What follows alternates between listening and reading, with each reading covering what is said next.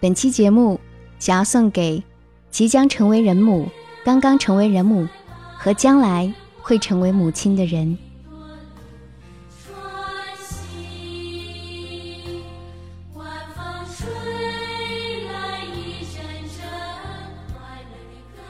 解密情感烦恼，给你最真切的知心陪伴，最快乐的情感成长。嗨，我是小资，就是那个读懂你的人。这里是我知你心母亲节特别节目。我是一个妈妈。收听节目时，可以点击播放页面的订阅按钮，打开微信搜索“小资我知你心”。可以查看到本期文稿以及所有配乐，或是新浪微博直接艾特小资我知你心，来跟我近距离互动吧。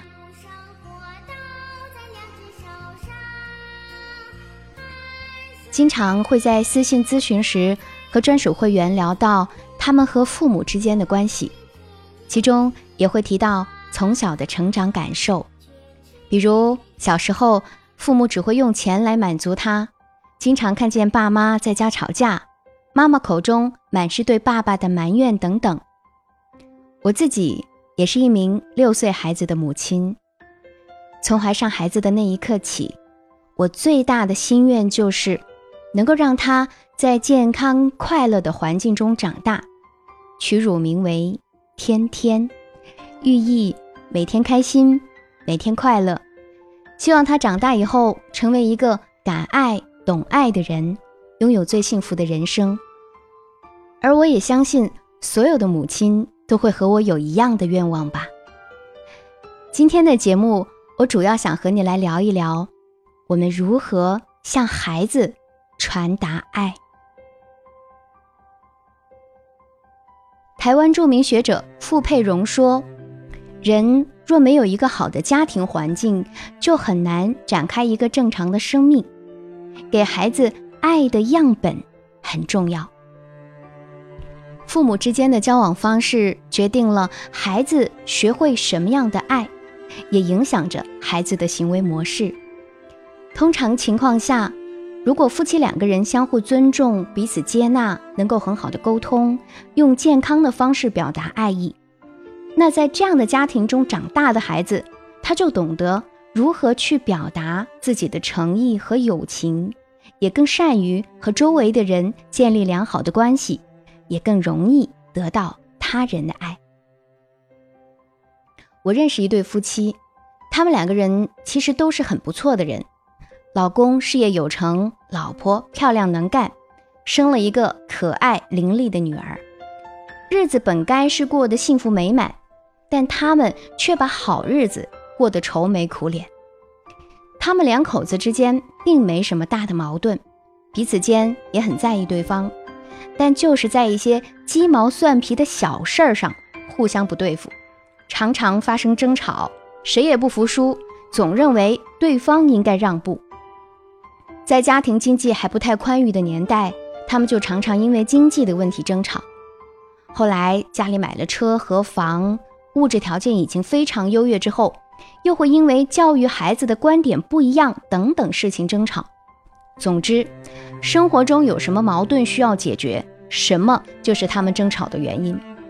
吵闹过后，往往就是冷战，一两个月不说话，也产生过离婚的念头，但又没什么本质的矛盾，彼此并不想真正的离开，这个日子就一直是在别别扭扭当中过着。而他们的相处模式，对孩子成长中坏的影响，已经无法挽回了。小女生就在这样的家庭氛围中，一直生活的惊心胆战的。她不知道父母什么时候会吵架，会变得神经质敏感。无论在什么样的场合下，有谁说话声音稍微高一些，他就会表现出惊恐。他从小就特别希望爸爸妈妈有一方出差，因为那样家里就有几天太平日子了。在父母不断的争吵和冷战中，现在这个女生已经上高中了，但她的性情忧郁，脾气暴躁，成绩不佳，不自信，也让她的父母头疼的要命。他们现在最担心的就是啊，孩子将来考不上大学，不自立怎么办？而他们是更加发奋的赚钱，但是无论赚多少钱，他们考虑到孩子的问题的时候，都没有安全感，没有满足感。家庭生活中，我们当然不可能没有冲突。俗话说：“天下没有不吵架的夫妻。”好的家庭关系也并不意味着只是一团和气。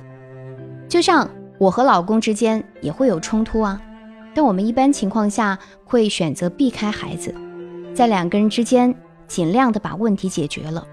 实在避不开，也会尽量的克制自己，至少。不让争吵吓着孩子。我们的争吵一般来说都是速战速决，绝不拖到第二天。不让这个压抑的气氛长时间的笼罩在我们的家庭里。父母的行为会让孩子看到，人和人之间有矛盾是正常的。重要的是，你以什么样的态度来解决？是啊。所有的父母都是在努力的为孩子创造美好的生活，想把家打造成孩子的幸福天堂。但是有多少人却把方法用错了？他们在使劲儿的往家里搬东西的同时，不经意之间把家里的气氛搞坏了，让家动不动就变成了一个夫妻利益的决斗场，一座冷冰冰的没有生气的宫殿。孩子。本该拥有的幸福，在这样的家庭当中，不知道流失了多少。第二点，我想说，让孩子学会表达爱很重要。像我的小时候，我爸爸在我们面前是不太会对我们说爱的，只要我和姐姐一犯错误，他便会大打出手，或者用言语来讽刺我们。我就会把爸爸的这种话听到心里去，觉得是自己真的不好，也会以为，嗯，爸爸不喜欢我。直到慢慢长大以后，爸爸隔三差五的给我打电话，回到家也总是默默的为我们做很多的事，会烧一桌子的好菜给我们。我这个时候才慢慢的体会到爸爸的爱，感受到爸爸的爱，感受到他的爱的语言。这样的爱。也许在很多人眼里看起来很正常，但是对于那时的我，真的是一种负担。爸爸不爱我，这句话就像是一道魔咒压在心底，会悠悠的痛。平常看到别人家的爸爸和孩子一起玩，会非常非常的羡慕。我想跻身其中，可那父爱并非属于我，又怎会一样呢？现在我也当上了妈妈，在我心里，自然是不希望自己的孩子受到这种苦，所以从孩子出生，我便试着让他体会到我的爱。天天不到半岁的时候我就上班了，每次回到家，第一件事情就是把孩子抱起来，亲亲他，抚摸他。尽管孩子听不懂，我也会絮絮叨叨的跟他说一阵儿。刚开始他似乎并不领情，但是渐渐的，等到孩子八九个月的时候，我再回来跟他聊天，他就会笑着咿咿呀呀的跟我搭上几句了。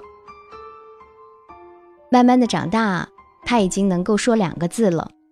为了能够让他向别人表达爱，只要是别人帮了他，就会教他说谢谢、亲亲。当有事相求的时候，也会教他说。请，在别人看来，这可能也是每个小孩的必修课，但是在我看来，正是生活当中这些小事儿，让孩子在一点一滴当中体会到了爱，感受到了爱。天天在一岁的时候，他已经连续可以说五六个字了。我们聊天内容最多的就是“妈妈爱你”，嗯，来抱一抱，亲一亲。等到孩子两岁多的时候，我再问他你喜欢谁，他就会说妈妈、爸爸、外公外婆、奶奶、爷爷，会说出他想到的很多人的名字。当你问他谁喜欢你，他又会把这些人都说一遍。我觉得我的目的已经达到了，他已经被浓浓的爱包围了。让孩子体会到爱，只靠妈妈的沟通也是行不通的，还需要鼓动全家人，在生活当中点点滴滴中去渗透。这点我婆婆就做得特别好。这里必须要表扬一下我的婆婆，她的性格随和、乐观、亲切，从不在家庭内部去传递负能量。有这样的母亲，我老公虽然从小物质条件艰苦些。但一直很开朗自信，做事从来不会畏畏缩缩。他也很容易融入集体，人际关系融洽。而婆婆带孙子也很有她自己的一套。她会大胆地鼓励儿子帮家里人干一些他力所能及的活。如果谁一段时间没来我家，儿子就会主动要求打电话，会主动的跟老人说：“嗯，外婆拜拜，下楼慢一点儿。”小心一点儿，我就发现这个小人儿已经在不知不觉当中长大了。会发现，咦，他也学会了关心人。在这种爱的环境中，变化最大的应该是我爸爸。不善于表达爱的他，在有一阵没有见到儿子的时候，也会说：“天天，外公想你了，你想我没？”往往听到这句话。其实我心里都会偷偷的乐。当然，凡事有其利，必有其弊。儿子在这种环境中学会了爱，也会发现随着成长有许多其他教育上的困惑。就比如，我会因为工作的问题，真正陪伴孩子玩乐的时间并不多。尽管目前大多在家办公、录制节目，但是单独陪伴孩子的时间。是非常有限的，我经常也会自责，嗯，同时也会庆幸有能干的婆婆和妈妈来帮忙。男孩子呢，又不像小女孩那样安静，可以静下心来，安安静静的做一件事儿。他有他活泼淘气的一面，也有他不听话的一面。有时候我在家办公，他刚好放学回来，总会时不时的来撩我一下，戳我一下。再三不听劝的情况下，我也会抑制不住怒气，冲他吼一句。事后我又会在心里责怪自己，怎么会那么没有耐心呢？后来是有一个教育心理学家的话让我深受启发，他就谈到自己的儿子，说到自己在养育孩子的过程当中，有很多次都没能控制住自己的脾气。身为教育心理专家，他从来没有因为自己在自我控制方面的不专业而自责过，只是在完善自我的过程当中，努力在下一次做得更好。他说：“每一个生命都是在成长中，他接受这样不完美的自己，从来不会逼迫自己做到极致。他是从一个家庭比较暴力的原生家庭中走出来。”长大后与父亲形同陌路，再到坦然相对，再到给予父亲理解、包容与爱。虽然他的父亲从未改变，他也从未想过要改造父亲，但是他觉得自己本人在这一过程当中经历了很好的成长，以后还会变得更好。我很欣赏这样自我成长与自我接纳的能力。虽然他同时也在告诉我，你永远不可能是全能的，你不用苛求自己，一边在高强度、高压力的工作中游刃有余，一边还能够回家施展十八般武艺，做出色香味俱全的满汉全席；也不用强迫自己，一边在各类高端的社交场合左右逢源，一边还能够每晚准时回家，陪孩子花上一两个小时的时间来游戏和阅读。所以我特别想在节目当中和你分享的是，我们自己的父母也不是全能的。也许在心底深处，你可能还无法原谅妈妈小时候对你做的那些事。但是谁不是第一次做父母？怎么可能完美呢？我们也不必太苛刻自己的父母。我会慢慢的体会到，每个个体都有他自己的需求。能够为另外一个人付出自己的全部，那是当然很好，那也是很伟大的。偶尔总有力不从心的时候，应该体谅。有时候我就发现，我对待我老公，我总是以为我自己永远是对的，这就是遗传的力量。我看过一个节目，亲子教育专家邀请两位年轻的母亲上台参与互动节目，他让一位母亲。背面站立，另外一位端坐在他后方的椅子上，然后闭上双眼，默默的感受。亲子教育专家对坐着的母亲说：“你前面站着的就是小时候的你，那时候你是不是经常因为一些小事儿和母亲拌嘴，一次次留给妈妈无情的背影？”在烛光里的妈妈的背景音乐下，亲子教育专家说：“一大早。”他就给自己的妈妈打了电话，祝妈妈节日快乐。他也同样收到了儿子的祝福短信。我们要教会孩子懂得爱，也要学会表达爱。我们同样是如此。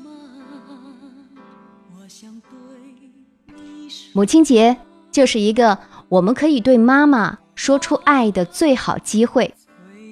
让我们学会爱，让我们懂得说出爱。对天下所有的妈妈说：“母亲节快乐！”你也记得给自己的妈妈送上一份最真挚的祝福吧。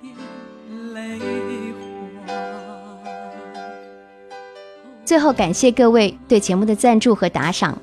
如果你觉得故事和观点对你有一点点启发，也请把这期节目分享给。有更多情感困惑的人，解密情感烦恼，给你最真切的知心陪伴，最快乐的情感成长。我是小资，就是那个读懂你的人。下期节目我们再会。